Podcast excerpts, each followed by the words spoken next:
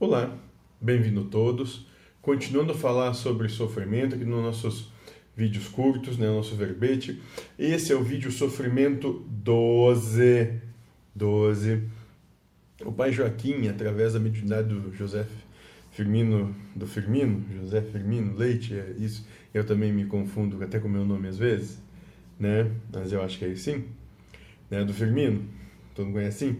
Continua dizendo o seguinte aqui pra gente uma frase muito bacana. Não é você quem cria sofrimento para o outro, e sim ele que opta em sofrer. Se você é um porta-voz de Deus, você então é uma ferramenta dele. Então não sofra, não se contrarie. Se você for o arauto para o sofrimento dos outros. Né? Isso aqui tá, tá corro, corrobora e se embasa dentro da minha, parca percepção que tenho nesse momento, pergunta 132, livro dos Espíritos, onde, onde o, o Espírito da Verdade que fala que além de, de viver prova, expiação, missão, o Espírito também colabora na obra, no que ele tange na obra geral.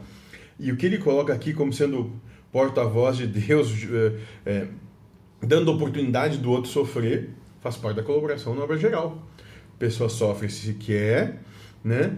Porque ali ela tem um momento, ela está no íntimo da sua prova, do seu gênero de prova escolhido, onde você pode fazer o seguinte: você pode escolher sofrer, se, é, se reclamar, se achar último, se vitimizar, ou você pode amar.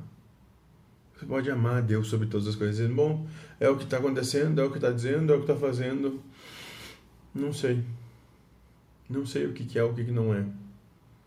Eu sei que não vale a minha paz. Eu não troco a minha paz por isso. É, dessa, é desse jeito que funciona. Então você sempre pode olhar e optar em não entregar sua paz pelo que acontece. Mas, se você está propondo sofrimento ao outro, não se culpe. Você está sendo instrumento de Deus, um arauto de Deus para que o outro tenha oportunidade de manifestar seu amor.